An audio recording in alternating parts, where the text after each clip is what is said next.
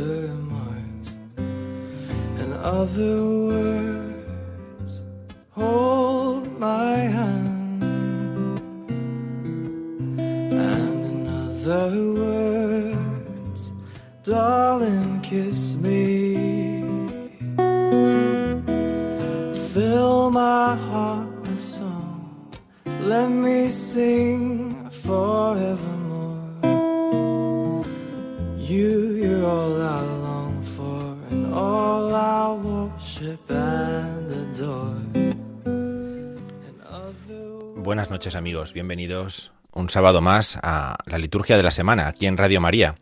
En esta noche de sábado, 11 de noviembre, 11 del 11, a las 9 de la noche comenzamos nuestro programa que vamos a dedicar en este día a la liturgia de este domingo y a la liturgia de toda esta semana. Una noche agradable, al menos aquí en Madrid, una noche agradable eh, para pasear, para disfrutar de este veranillo de, San Martín, ¿verdad? Que, lo llaman. Vamos a decir alguna cosita sobre San Martín. Ahora venía pensando, mientras venía hacia aquí, hacia el estudio, alguna cosita de San Martín, eh, porque un santo tan grande y tan venerado, con tanta tradición en la vida de la Iglesia, pues merece una palabra, ¿no? Ahora diremos algo sobre San Martín, San Martín de Tours, eh, el, el, obispo, el, el, soldado del Imperio Romano que se convierte a la fe en Jesucristo con la ayuda de San Hilario de Poitiers. En fin, hoy tenemos un programa magnífico, un programa en el que vamos a poder recorrer la liturgia de esta semana eh, del tiempo ordinario. Estamos ya en la recta final. El mismo San Martín lo anunciaba antiguamente y nos lo anuncia también hoy, en, en este día. Eh, y después recorreremos algunos detalles, algunos detalles solo de la plegaria eucarística segunda de la misa. En este recorrido que vamos haciendo por la ordenación general del misal romano, de sábado en sábado, pues hoy nos encontramos con algunos elementos que nos permiten eh, acercarnos a, a descubrir algo más sobre esa plegaria que tan habitualmente escuchamos, rezamos en la celebración de la misa, en los días feriales y en los días festivos, y podemos acercarnos un poquito a ella alguna de sus costumbres, alguna de las eh, tradiciones, alguno de los elementos tan característicos de esta segunda plegaria eucarística del misal romano. Así que este es un poco el programa de hoy en el que nos vamos a ayudar un poquito para la música del Salmo 62 porque es el salmo de la misa de mañana domingo o de esta tarde domingo si ya han estado en misa o si ya han rezado las primeras vísperas, han entrado ya en el domingo eh, en el día del Señor. Vamos a comenzar, vamos a comenzar nuestro programa sin perder más tiempo en la liturgia de la semana. Comenzamos aquí en Radio María. Pues comenzamos en esta liturgia de la semana, comenzamos en este eh, recorrido que hacemos por la liturgia de la semana, en este caso comenzando la semana trigésimo segunda del tiempo ordinario. Lo hacemos en estas últimas horas del sábado, que ya son primeras horas del domingo en realidad, eh, de este día de San Martín. Eh, San Martín marcaba eh, tradicionalmente prácticamente el final del tiempo ordinario y el comienzo del tiempo del Adviento. Seguro que le suena la expresión la cuaresma de San Martín. Ahora se habla mucho en el tiempo, en los programas de la televisión, de, el veranillo de San Martín, y parece que el tiempo lo es todo. Pero durante mucho tiempo los cristianos han identificado estos días que comenzaban a partir de la fiesta de San Martín como la cuaresma de San Martín. La cuaresma de San Martín es el Adviento, prácticamente para nosotros es el Adviento, ¿no? Que en las liturgias antiguas occidentales, en las liturgias del primer milenio sobre todo, duraba seis semanas. ¿eh? Y por eso si echan un poco la cuenta para atrás verán que el domingo siguiente a San Martín, pues ya es eh, domingo de Adviento. Entonces, estos días de la cuaresma de San Martín, eh, pues dan paso a un nuevo ciclo litúrgico y son los días en los que ya entraremos un poquito más adelante. Antiguamente, en este día de San Martín y en el domingo siguiente a San Martín, se conservaba la tradición de proclamar un evangelio muy peculiar, que era el evangelio de la entrada de Jesús en Jerusalén. Fíjense, un relato que a nosotros ahora nos suele, nos puede resultar extraño. Encontrarlo en el tiempo del mes de noviembre, eh, a punto de llegar los fríos, ¿no? Porque ya pasada el veranillo de San Martín, pues ya lo que entra es prácticamente los fríos del invierno. Eh, pues el, evangelio que se ofrecía en la liturgia era eh, la entrada de Jesús con el borrico en, en Jerusalén porque era el Señor que venía, ¿no? Era un anuncio del Señor que venía, eh, que venía a nuestras vidas, ¿no? Ya sabemos bien lo que es el Adviento, ven Señor Jesús, todas estas cosas, ¿no? Bueno, pues la fiesta de San Martín eh, mm, llevaba como consecuencia el Evangelio de, la entrada de Jesús en Jerusalén. Y San Martín fue un evangelizador de gran influencia en Centro Europa, de gran influencia en, en el occidente europeo, eh, no solamente a partir de su vida o de esa escena eh, que también conocemos todos, ¿no? De la, capa que comparte con el pobre a la entrada de la ciudad de Amiens, ¿no? Sino mucho más allá de eso, eh, lo que de San Martín ha llegado es su fama de santidad, su fama de santidad como pastor, su fama de santidad como obispo, su fama de santidad como aquel que comunica y que anuncia el Evangelio de Jesucristo y la presencia del Señor en medio de los hombres. ¿no? Estamos hablando de un personaje eh, de gran influencia, no solamente eh, a partir de su conversión, ¿no? como decíamos antes, con la ayuda eh, y la guía de San Hilario de Poitiers, el obispo, eh, el gran obispo francés, sino también eh, en los siglos siguientes. ¿Qué, importancia tuvo en, el imperio de Carlomagno, en el imperio carolingio?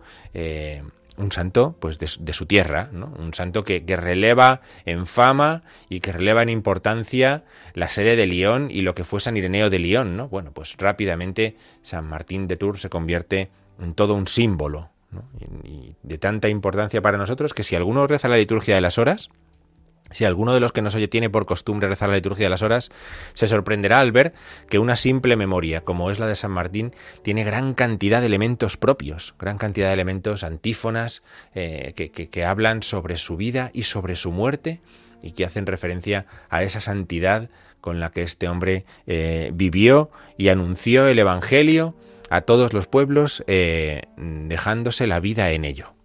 Bien, pues todo esto, sin haber entrado siquiera en la semana 32 del tiempo ordinario, pues ya nos sirve para, eh, una vez introducido San Martín e introducido eh, el veranillo y la cuaresma de San Martín, pues adentrarnos en esta semana 32 del tiempo ordinario. Ya los evangelios eh, tienen un matiz claramente de fin de los tiempos, ¿verdad? El evangelio de, este domingo, el evangelio que vamos a escuchar mañana en misa, tiene un matiz claramente de final de los tiempos, de que, que llega el esposo salida a recibirlo, que viene el Señor, ¿no? Esto es ya, eh, fíjense cómo es el ciclo, el ciclo del año, eh, como un anillo, ¿no? Que decían los antiguos, como un anillo, porque los primeros domingos del Adviento tienen una temática muy parecida a los últimos del tiempo ordinario, ¿no? Es como si estuviesen unidos de alguna forma, ¿verdad?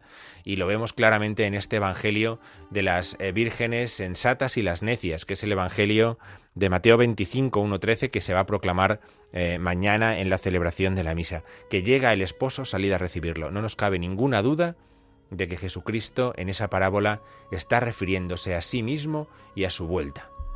Por eso hay que estar vigilantes, ¿no? Este es el texto eh, que, luego comentaremos un poquito más despacio, pero es el texto que centra todo este domingo trigésimo segundo y sobre todo que centra toda la liturgia de esta semana. Empezamos a entrar ya en una dinámica claramente de final del año litúrgico, de final de los tiempos, de preparación de la venida del Señor, Cristo Rey que lo recapitula todo. Bien, es muy... Eh, es una eh, espiritualidad, la del año litúrgico, eh, que en estas cosas es muy razonable y es a la vez muy pedagógica. Nos ayuda mucho a entender bien en qué momento nos encontramos y cuál es la centralidad de nuestra espiritualidad en estos días. Fíjense qué importante es esto. ¿eh? Nosotros nos estamos preocupados por, por, por la cuestión política, por la cuestión económica, por cómo va el Madrid, por qué es lo que pasa o deja de pasar. Y el Evangelio nos dice, no, la realidad es que te tienes que preocupar porque el Señor va a volver y tú tienes que estar vigilante tienes que estar vigilante. ¿no? Entonces, de esta manera es como nosotros nos acercamos a este domingo trigésimo segundo del tiempo ordinario. La primera lectura que prepara esto es del libro de la sabiduría. El capítulo sexto del libro de la sabiduría nos advierte de que aquel que busca la sabiduría del Señor la encuentra. Aquel que busca la sabiduría del Señor la encuentra. Como decía Amado Nervo, si lo buscas, es que lo tienes. Entonces esta es un poco la mentalidad con la que nosotros también entramos en este domingo. Y el, salmo que vamos a cantar en la misa de mañana, y que por eso luego lo escucharemos en, en un par de versiones distintas también nosotros aquí, es el Salmo 62. Oh Dios, tú eres mi Dios, por ti madrugo. Madrugar es una forma de expresar, madrugar es una forma de expresar eh, el deseo de encontrar al Señor. Uno está tan, ansioso, anhela tanto encontrarse con el Señor en la mañana, que, que, madruga, que se levanta temprano para salir a buscar al Señor. ¿no? Este es el salmo que vamos a escuchar. La, primera, la segunda lectura es un texto de la primera carta de San Pablo a los tesalonicenses. Y de esta forma, la liturgia de la palabra nos guía, como decíamos, a ir al encuentro del Señor, a ir nosotros al encuentro del Señor porque nuestra alma desea encontrarse con el Señor, nuestra alma estará inquieta hasta que descanse en el Señor, que decía San Agustín, y así es como nosotros también afrontamos este mismo domingo. Domingo en el que la Iglesia celebra el Día de la Iglesia Diocesana, ¿verdad? El Día de la Iglesia Diocesana, eh, bueno, en el que miramos cómo el misterio de la Iglesia Universal se hace presente en la Iglesia diocesana, en nuestras comunidades, en nuestras parroquias, eh, en, nuestros lugares de, celebración y de vida cristiana.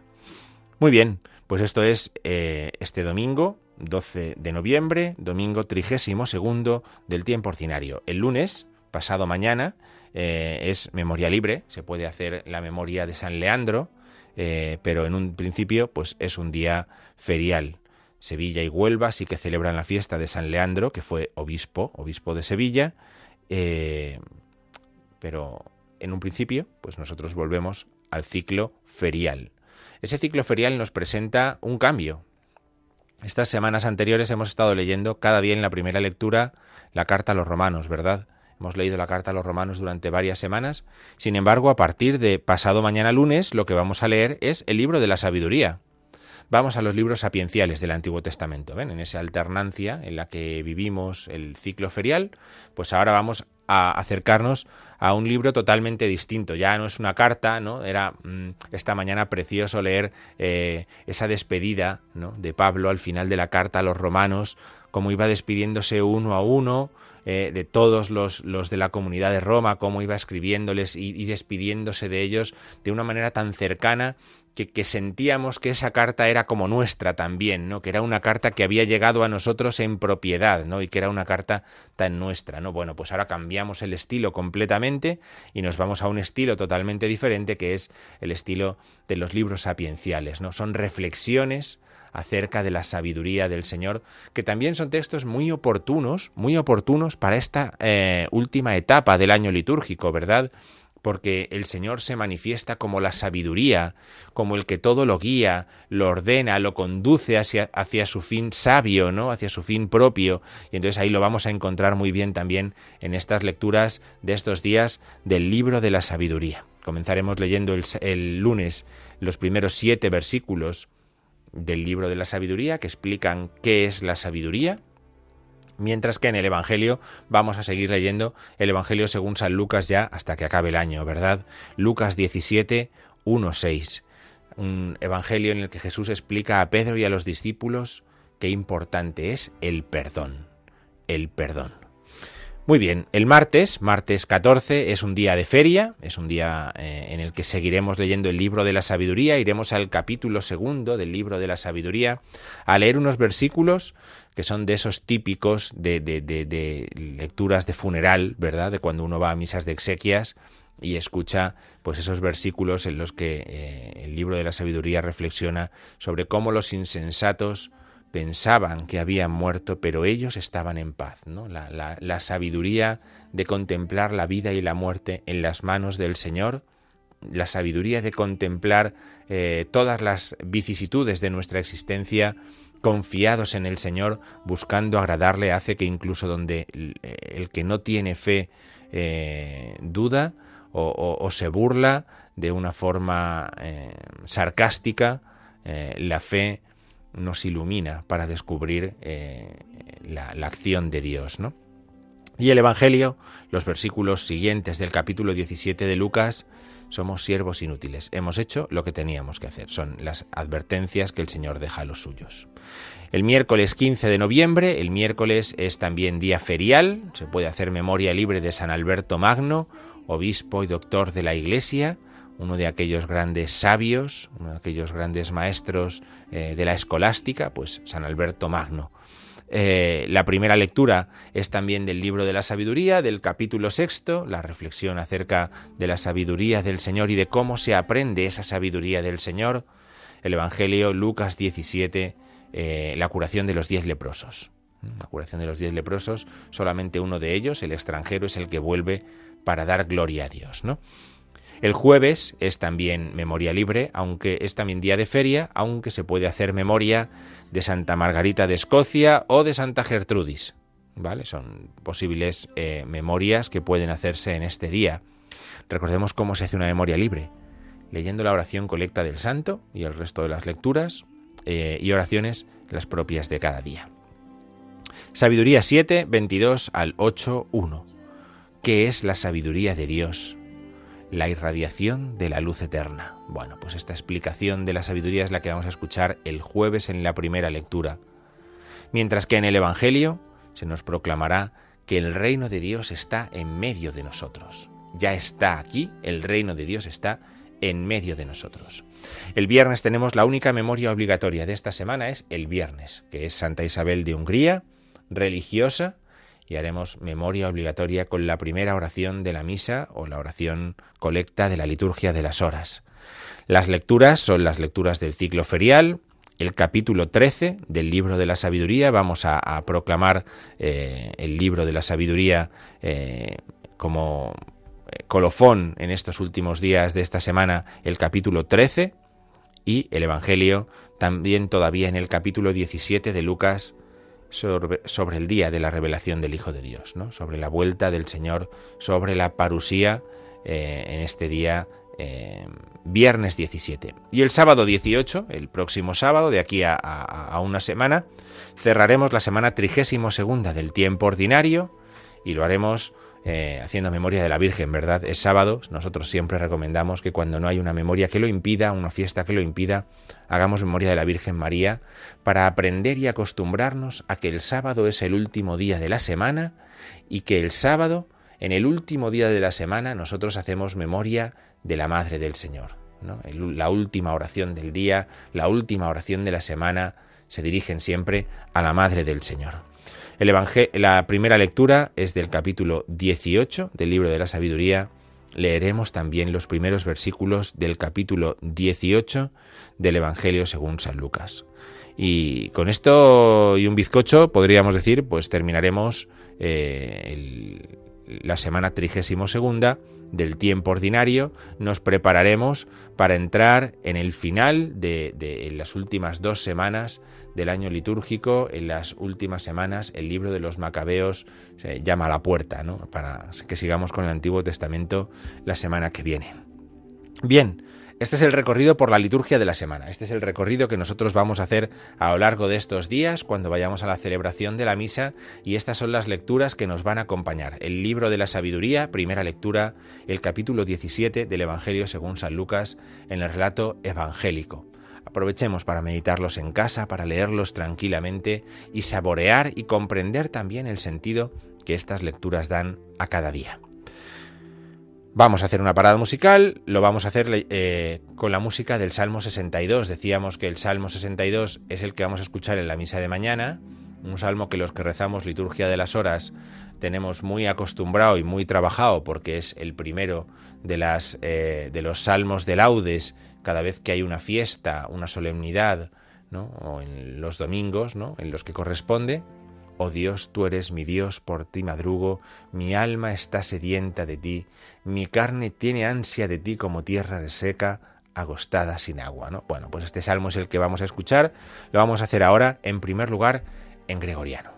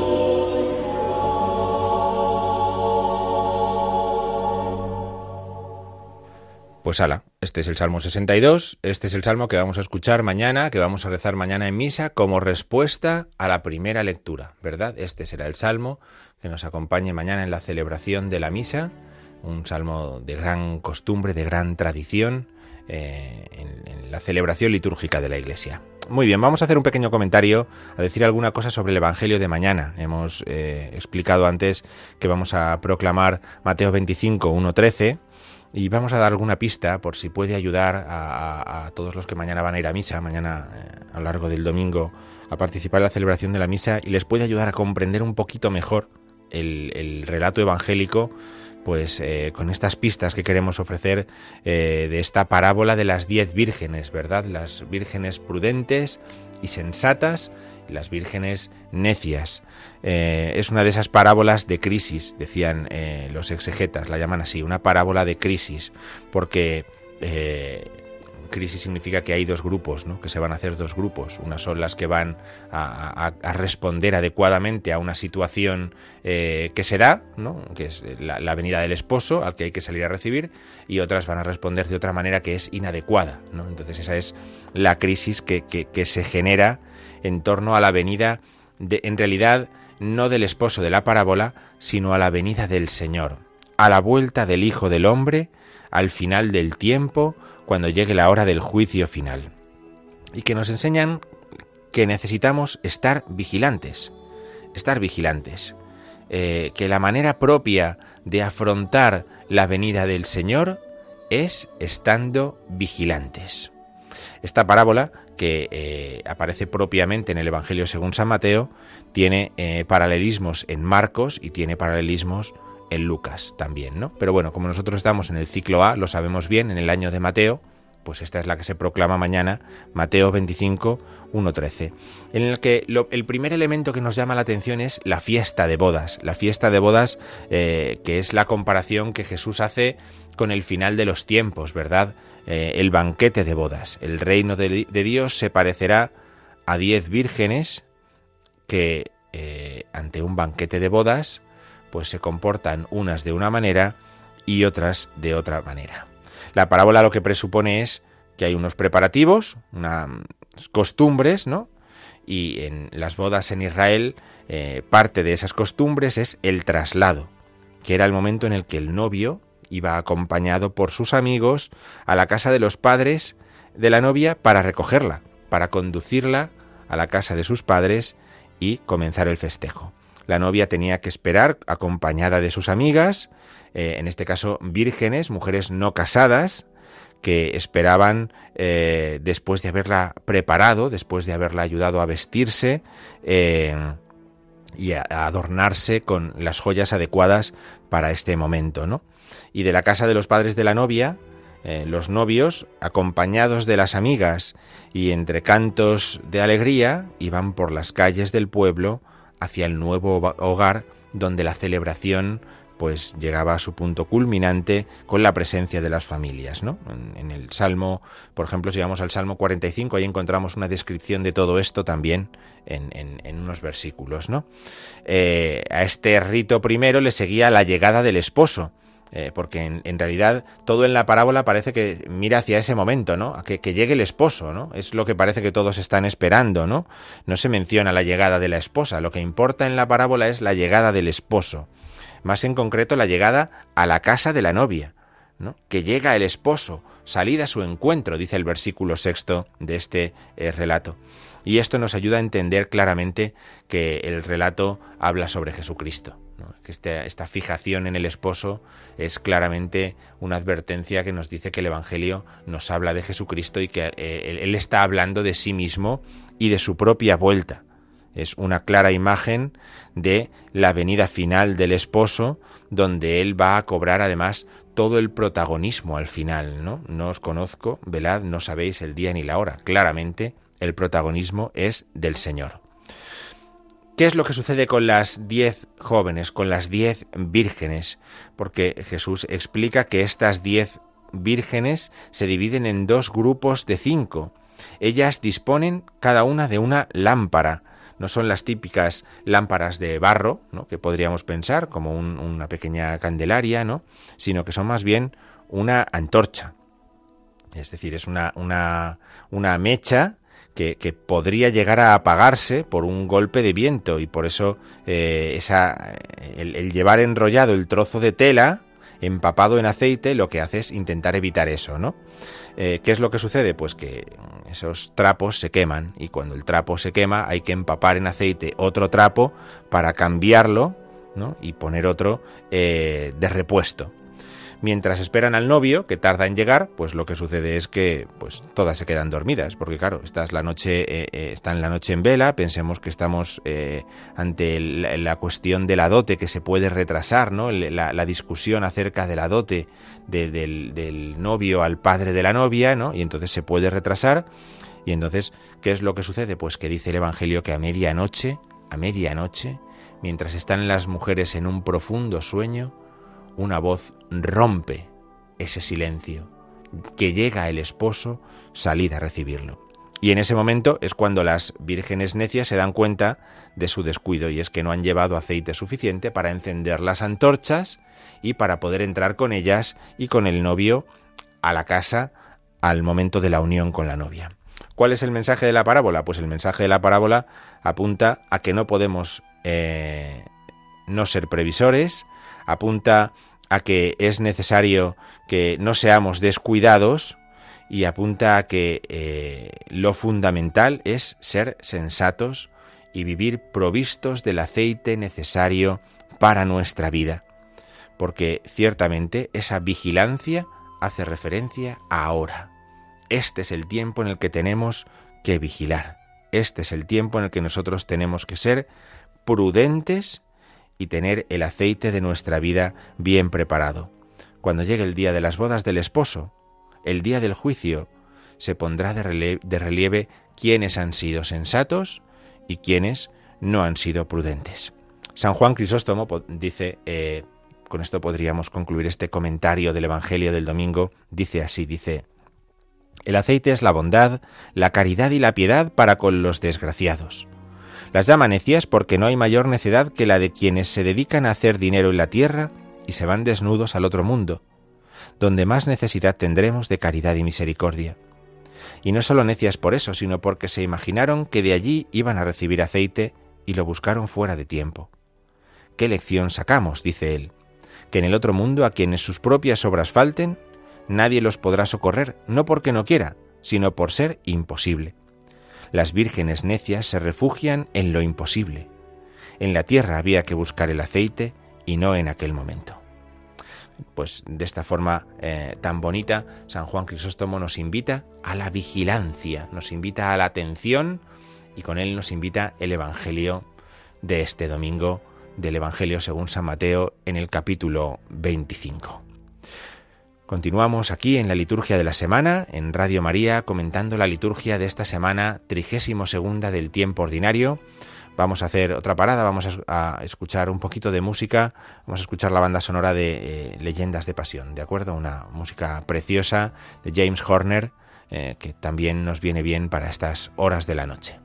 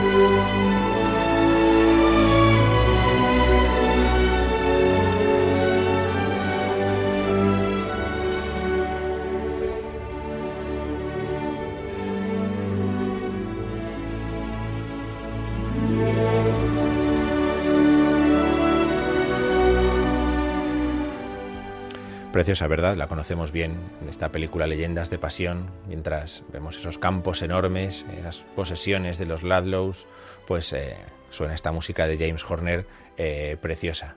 Muy bien, vamos a abrir el teléfono, por si las líneas de teléfono, por si alguien quiere hacer alguna consulta de liturgia que buenamente podamos responder pues en este ratito del programa, mientras nos adentramos en la plegaria eucarística segunda, que es la que vamos a comentar a, continuación, o de la que vamos a hablar un poquito, tampoco da tiempo para mucho, pero bueno, sí que decir algunas palabras sobre ella nos puede ayudar en la celebración eucarística de cada día, pues les dejamos el teléfono del directo por si eh, tienen eh, alguna consulta que hacer. 91005 9419. Repito, 91005 9419. Continuamos, como les decía, mm, siguiendo el orden de la ordenación general del misal romano que vamos haciendo en estos días, pues eh, a lo largo de estos programas sábado a sábado, llegamos a unos números de la ordenación del misal que son del 226 al 228, que hacen referencia a la plegaria eucarística segunda. Digo, bueno, pues antes de meternos a leer esos números de la ordenación, que en realidad son algo sencillo, ¿no? no es algo, bueno, pues es algo razonable, ¿no? Luego lo vamos a ver vamos a acercarnos a decir una palabra sobre la plegaria eucarística segunda. A lo mejor si yo les digo la plegaria eucarística segunda, ustedes llevan un rato pensando de qué va a hablar este señor, ¿no? Pero bueno, es algo eh, que seguramente cuando lo empiece a enunciar, me salto la parte primera, que es el prefacio, que es una parte variable de la misa, y me salto el Santus, que es una parte que es fija de la misa, eh, pues eh, todos la van a reconocer. Santo eres en verdad, Señor, fuente de toda santidad. Por eso te pedimos que santifiques estos dones con la efusión de tu Espíritu, de manera que se conviertan para nosotros en el cuerpo y la sangre de Jesucristo nuestro Señor. Bueno, está claro que en cuanto uno dice, Santo eres en verdad, Señor, fuente de toda santidad, ya todo el mundo ha situado en qué texto nos encontramos y cuál es el texto del que vamos a hablar a continuación. Vamos a dejar primero una, pregunta que nos eh, han llamado, eh, nos ha llamado María de Madrid, y, y, después continuamos con este, esta explicación de la plegaria eucarística segunda. María, buenas noches. Buenas noches, padre. Eh, gracias por el programa. Una duda, creo que encaja en la liturgia. A ver, ¿la Eucaristía, por favor, se mastica o se traga?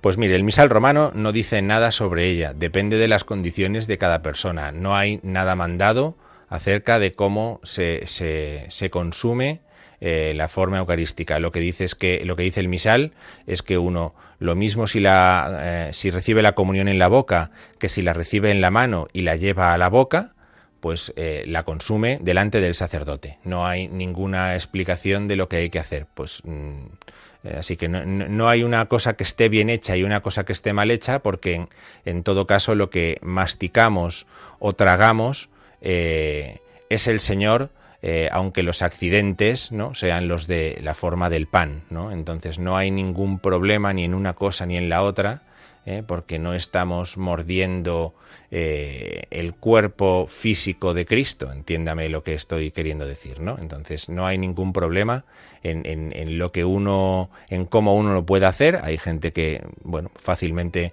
la pone en la lengua y rápidamente se disuelve, o se traga, no hay ningún problema y hay gente que necesita un poquito de ayuda, pues porque cada uno traga como puede, ¿no? Entonces, bueno, no, no, hay, no hay un problema en ello. O sea, lo que sí dice el misal claramente es que se consume delante del sacerdote, ¿vale? El sacerdote que nos ha dado la comunión, antes de movernos de ahí, hemos tenido que tragar la forma, hemos tenido que haberla consumido. Y esto es y esto es lo, fundamental, ¿vale? El, el, hecho de que, de que la hayamos consumido y no la llevemos en la mano o no vayamos eh, tragando por el camino o masticando o haciendo gestos raros mientras vamos por el pasillo, sino que delante del sacerdote hemos comulgado, hemos consumido la forma, el sacerdote ha visto que, hemos, eh, que la hemos tragado, que hemos mm, respondido con dignidad y uno se marcha a su sitio habiendo recibido al Señor.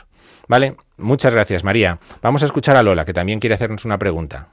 Lola, buenas noches. Hola, buenas noches, padre. Yo quería saber, tengo 80 años y quería saber si me, yo podía, me podían dar la Santa Unción o todavía no. ¿Cómo está usted de salud? Pues bastante fastidiada, pero bueno, aguanto. Estoy aguantando. Mire, la salud, la, la, unción de los enfermos eh, eh, es el sacramento para aquellos que están infirmus, es decir, para aquellos que no están firmes.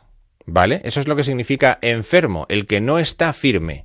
¿No? Entonces, cuando uno ya experimenta por su propio cuerpo que no está firme, ¿no? Sino que uno tiene eh, debilidades, que uno tiene eh, enfermedades, que uno tiene, pues, pues, dificultades que, que, le impiden el ejercicio normal de las cosas habituales, pues uno puede pedir el sacramento de la unción de los enfermos. Yo, de todas formas, lo, que le recomiendo en estos casos es que lo hable con su párroco.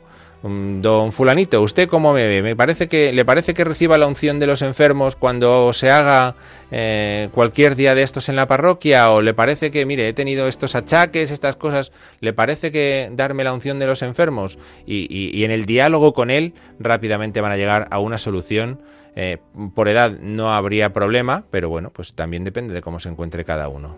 ¿Vale? Muchas gracias, Lola.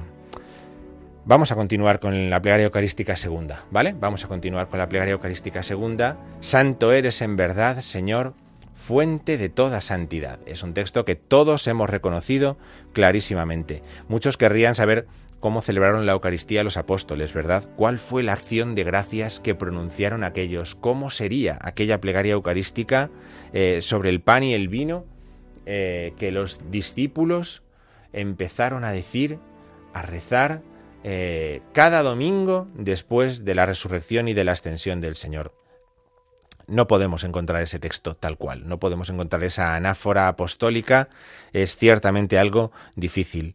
Pero sí que nosotros tenemos un texto como es esta plegaria eucarística segunda, que es un texto muy antiguo y es un texto identificado ciertamente. Forma parte de un pequeño trabajo que se llamaba La tradición apostólica. La tradición apostólica, que estaba atribuido a Hipólito de Roma. La tradición apostólica. Y sobre él podemos decir dos cosas.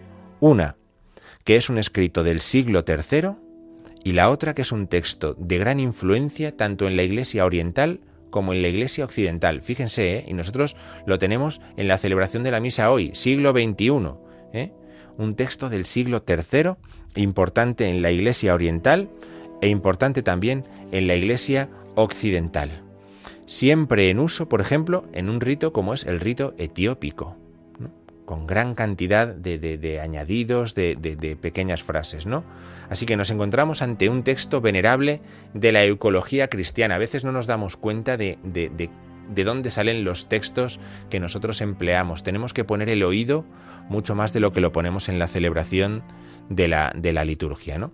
Pues esta tradición apostólica y este texto que nosotros utilizamos en la plegaria segunda es un texto que se empleaba originariamente después de la ordenación episcopal. Fíjense, era ordenado un nuevo obispo y a continuación se rezaba este texto para la celebración de la misa, que tiene algunas partes en su texto antiguo como estas. A ver si les suena. Por eso, haciendo memoria de su muerte y resurrección, te ofrecemos este pan y este cáliz, dándote gracias por habernos hecho dignos de estar ante ti y de servirte como sacerdotes. Estas cosas nos suenan a nosotros que rezamos la plegaria eucarística segunda ¿eh? y la rezamos eh, precisamente así. Así pues, Padre, al celebrar ahora el memorial de la muerte y resurrección de tu Hijo, te ofrecemos el pan de vida y el cáliz de salvación. Y te damos gracias porque nos haces dignos de servirte en, en tu presencia. Te pedimos humildemente que el Espíritu Santo congregue en la unidad a cuantos participamos del cuerpo y la sangre de Cristo. Lo conocemos muy bien, ¿verdad? Es un texto que escuchamos en misa y con el que rezamos, sabiendo que es un texto venerable de la liturgia de la Iglesia. En él encontramos una acción de gracias, como la que hizo Cristo sobre el pan y el vino.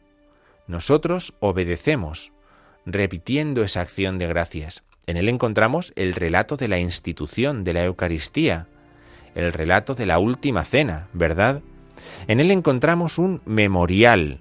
Recuerdan, haced esto en conmemoración mía. Encontramos un memorial. Y en él encontramos también una epíclesis, es decir, una invocación al Espíritu Santo, al que invocamos en dos ocasiones, dos veces invocamos al Espíritu Santo en la plegaria eucarística. Una sobre el pan y el vino, otra sobre la asamblea reunida. Fíjense, te pedimos humildemente que el Espíritu Santo congregue en la unidad a cuantos participamos del cuerpo y sangre de Cristo. ¿Ven?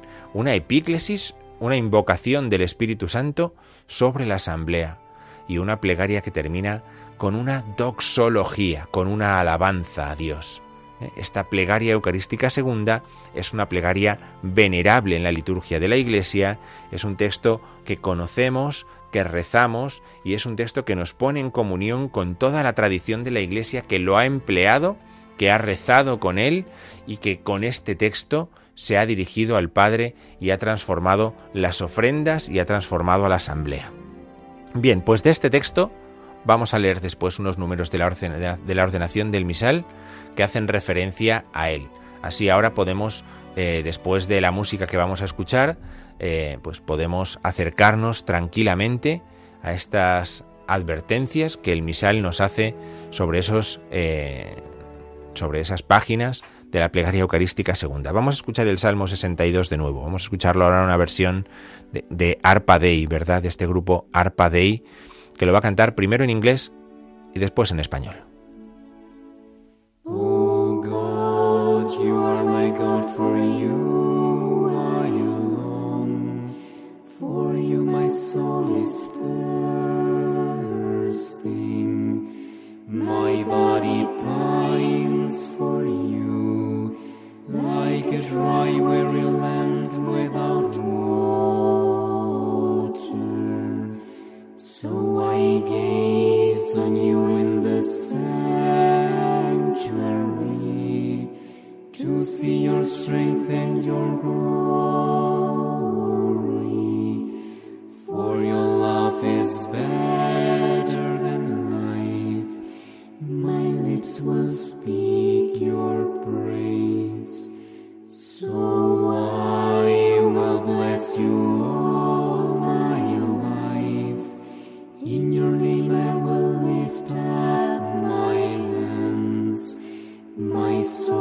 be filled with a banquet. My mouth shall praise you with joy. On my bed I. En la plegaria eucarística segunda, dice el número 226 de la ordenación general del misal romano, en la plegaria eucarística segunda, santo eres en verdad, lo dice solamente el celebrante principal con las manos extendidas. Fíjense, lo que están hablando estos números es de la concelebración, de cómo se hace cuando no hay un sacerdote, sino que hay varios en la plegaria eucarística. Hay varios que van a- que están concelebrando en misa y entonces llega la plegaria eucarística y cómo se hace? Pues solamente el celebrante principal comienza después del santo diciendo, Santo eres en verdad, Señor, fuente de toda santidad. Extiende las manos y dice el número 227, desde por eso te pedimos que santifiques hasta te pedimos humildemente, lo dicen a una todos los concelebrantes de este modo. Fíjense, todo lo que es la petición del Espíritu Santo, el relato de la consagración y después el memorial, acuérdate Señor de tu iglesia extendida por toda la tierra, la dicen a una todos los concelebrantes. ¿Y cómo la dicen? Dice el misal.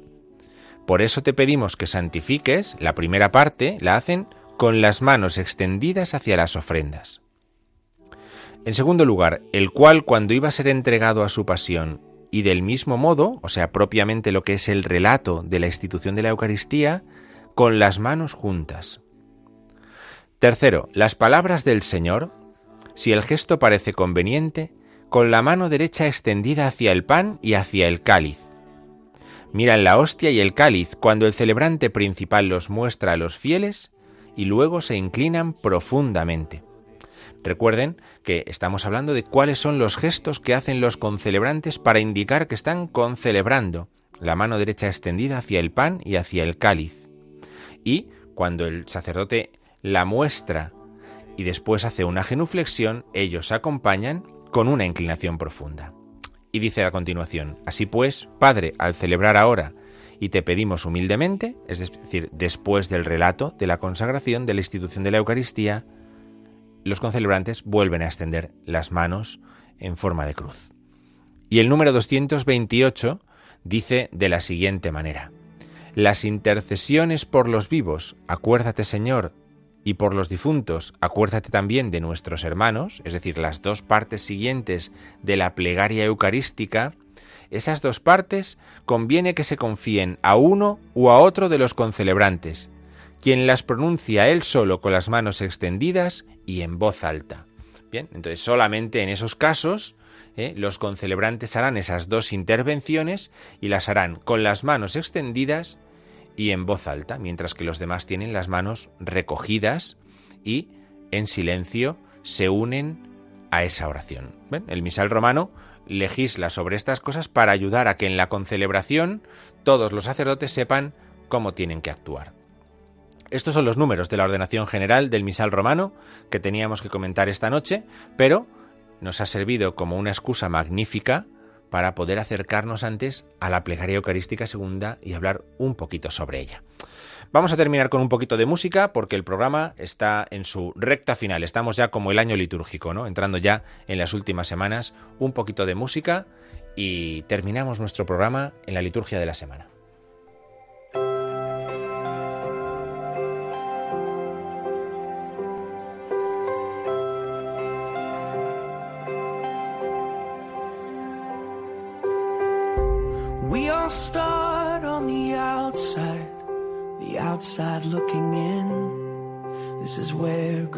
Begins. We were hungry, we were thirsty, with nothing left to give. Oh, the shape that we were in. And just when all hope seemed lost, Love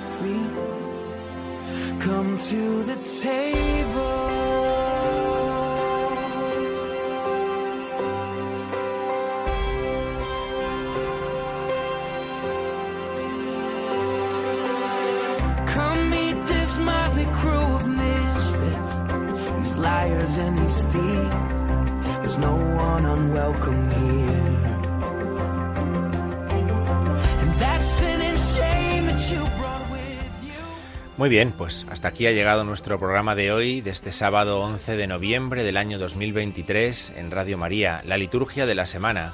Nos hemos dedicado en primer lugar a hacer un buen amigo en San Martín de Tours, ¿verdad? Hemos comenzado hablando sobre San Martín de Tours al que hoy eh, ha conmemorado la Iglesia. En segundo lugar, hemos recorrido esta semana 32 del tiempo ordinario, en la que todo está dominado por este pasaje evangélico de la parábola de las diez vírgenes, las sensatas y las necias.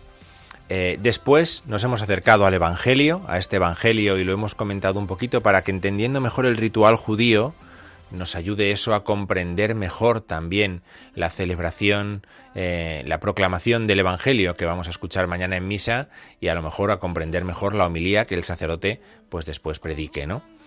Nos hemos acercado a la plegaria eucarística segunda, eh, un texto del siglo III, hemos dicho, en lo que es toda una invitación a poner oído cuando vamos a misa. ¿no? Los que tenemos la costumbre de celebrar la misa en rito hispano-mozárabe, escuchamos la advertencia del diácono siempre cuando comienza la plegaria eucarística, oídos atentos al Señor. Oídos atentos al Señor. Tenemos que ir a misa con los oídos atentos al Señor, porque eh, tesoros venerables se nos abren en la celebración de la liturgia para que los captemos por los oídos. Por eso hay que ir con los oídos atentos al Señor.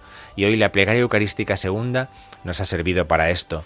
Y hemos terminado el programa eh, acercándonos a los números 226 a 228 de la ordenación general del misal romano. Fíjense qué recorrido llevamos ya eh, hecho y todo lo que nos queda todavía por delante. Pues hasta aquí ha llegado nuestro programa. Le damos las gracias a Javier que nos ha acompañado eh, desde la producción del programa y a todos ustedes porque nos han elegido para pasar esta noche juntos, este rato juntos, en esta noche eh, del veranillo de San Martín, aquí en Radio María. Buenas noches a todos y muchas gracias.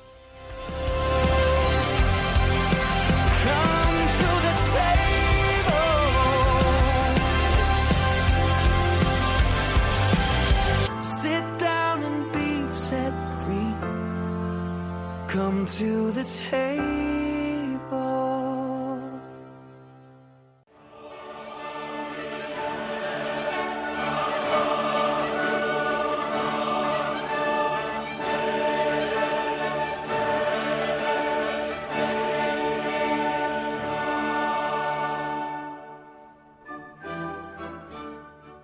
Han escuchado la liturgia de la semana con el padre Diego Figueroa.